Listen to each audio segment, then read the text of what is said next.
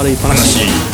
42回はい42ですよ、はい。えーとですね最近漫画ある漫画を買いたくなりまして、で、うん。それで検索したんですね。でまずなんか欲しい漫画うん。が決まった時にうん。やることってなんかもうルーティンになっちゃってるんですけどん。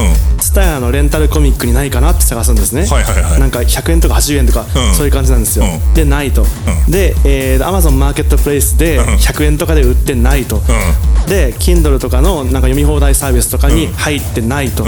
で分かってじゃあ本屋で550円で買おうっていうふうに頭の中ではい。そういうルーティンが決まっちゃってるんですね、ですごくその当たり前のようにそういうふうに考えたことに自分がびっくりしてえもともと550円で買う価値があるってそれ分かってるってことじゃんって思って、でそれが550円だってこの本高いんだよなどうしようかなレンタルないかなって言ってんだったら、はい。その通りレンタルを待って待ったり探したりすればいいんですけど、じゃあないなら550円で買うかってすぐ思えるのが、はい。そのぐらいの価値があるもんだと最初から分かってるのに、他の選択肢をなんか延々と探してから全部ないからしょうがないみたいな感じで言ってるのことのまあそれ正しいんだと思うんですけど、なんかそれの自分にびっくりしたんですよね。自分も音楽売ってる側じゃないですか、はいはい。うん、なんかなんか MP3 いや CD が MP3 に変わったとか、いろんなことを考えてる中でで自分が買う方になったら漫画の方でそういうふうに考えてるのが、結構まあ当たり前のルーティンだったんですけど自分がちょっと衝撃で。あのちょっともうへ下手なツッコミを入れますけど、はいはい。えっとレンタルって何？本自体をレンタルしてんの？レンタルしてます。漫画ですね。ああそういうのあるんだね、はい全然、世の中を知らないもんでね。伝えでそういうのやってんのね。なんか1週間とかで。うん。えその方が便利だからって話じゃなくて？どどういうことですか？えレンタルの方が、い。あの本棚のスペース取らないし読んだ、はい。どうせすぐ読んで売っちゃうぐらいだったらレンタルの方がいいやみたいな、まあそうですね。もう全ての点において、特に僕は買ったら、まあ、よっぽど好きな本じゃない限りすぐ売っちゃうタイプなんで、うん。全ての点においてレンタルのが 勝ってるんですよね、うん。利便性含め、うん、で、それレンタルがないと、はい。でなんだ、えーマーケットプレイスで安く買う、安く買うもない、ん。であの Kindle 読み放題みたいな、うん。そういうサービスもないと、ん。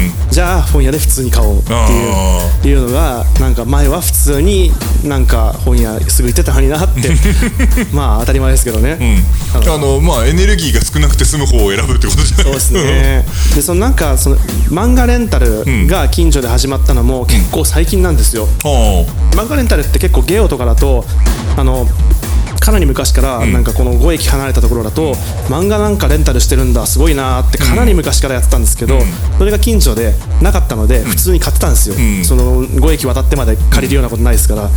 でそれまで550円で全部買ったのがはい。レンタルが始まっちゃったらうん。80円100円じゃないですか。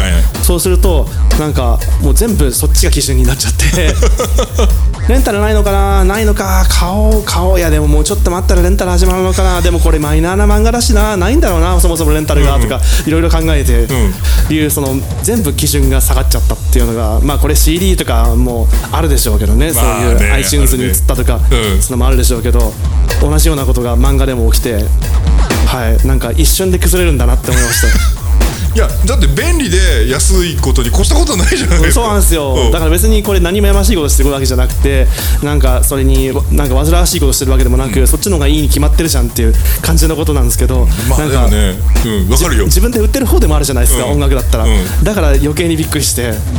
まあねその漫画の作者さん編集者さん、えー出版社さんが、はい。ちゃんと対価というか適価で受け取れていればいいんですけど、はい。はいそうじゃないかもしれないっていう感じがどうしても安いルートだとそう思えちゃうってことがレンタル作品って出版社には、うんその置いてある冊数の購入金額しか渡らないらしいですね。おー、はい。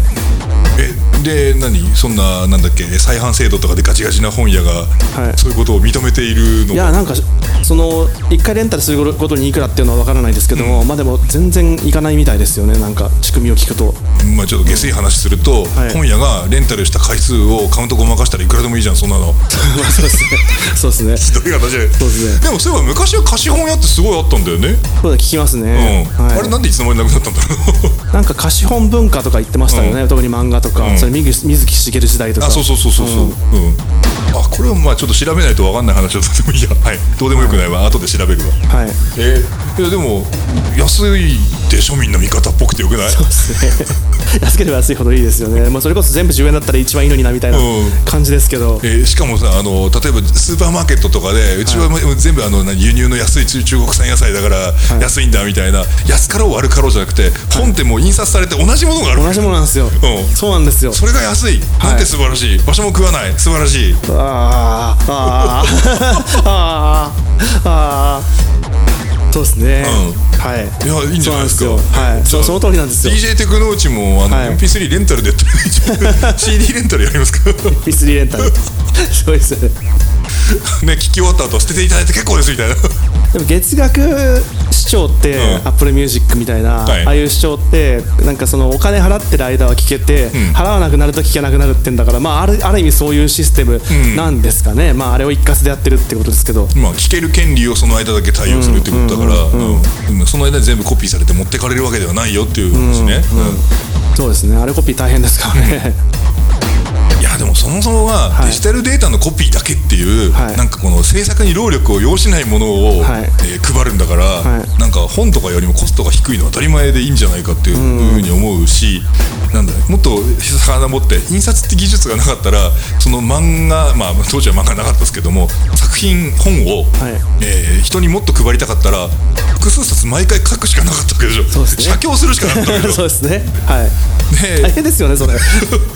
で書き写しながらあの自分一人で書き写すの大変だから誰か他の人にやってもらうとか、はい。えーなんでこの本を受け取った人は一冊書き写して手元に置いてくださいみたいなのをやるときに、途中で解釈が変わって 文章が変わってしまうとかいうことが発生するとまたそれもまたおかしい話になってくるじゃん、そうですね。まあ劣化コピーだわな、はいはいはいはい。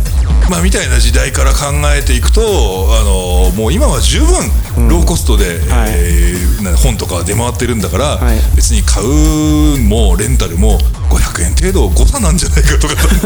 そうそうですかね。いや500円でかいよなでもな。でかいですよね結構。え漫画読んでますか？え漫画はもうもっぱら今もう Kindle の電子書籍ですねで購入してますかこうん買ってる買ってる購入、うんだったら結構500円ぐらいですよねうん、500円600円はああそうですよねでも Unlimited には入ってないなああでも500円600円がやっぱり本来のうん価値なのかなっていうのはまあ思いますけど、まあね、書籍が6700円ぐらいで、はい同じものの Kindle が、まあ、せいぜい100円安いぐらいでしょ、え印刷代とか流通って100円なの？あそれは思います。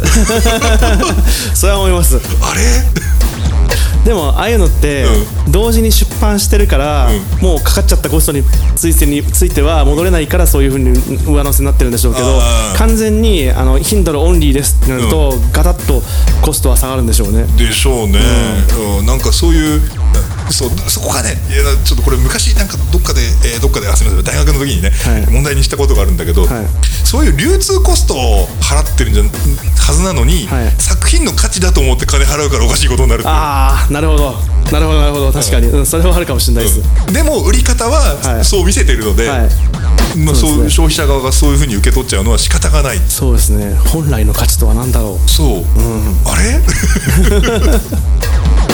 じゃあその価値って出版社側が勝手に値付けしちゃっていいものなのかしら、ね、本を買って読んで、この本超素晴らしいんで追加で1000円払いたいですみたいなことがあってもいいんじゃないかみたいな、そうですね。なんか結構浜崎あゆみのマキシシングル、なんかややたらリミックスが入ってるはい。シングルとかを1200円とかで買ったじゃないですか、ん。オリジナルトラックが2曲ぐらいしかなくて、あと6曲ぐらい全部あのリミックスみたいな、はい。その時に1500円ぐらい払って、買ってて当時何とも思わなかったですけど、ちょっと10年ぐらい経っただけでなんか結構なんていうかその目的の曲だけ150円で買うとか、定額配信で月1000円でその曲自体には別にいくら払ったかはもうわからないみたいな感じで聞くとか、それそもそもなんか聞かないしか合わないとか YouTube で YouTube で聞くとか、はい。そういう感じのなんかこう本来の価値って思ってたものが10年間でこんなに変わるのかっていうのがうーんちょっと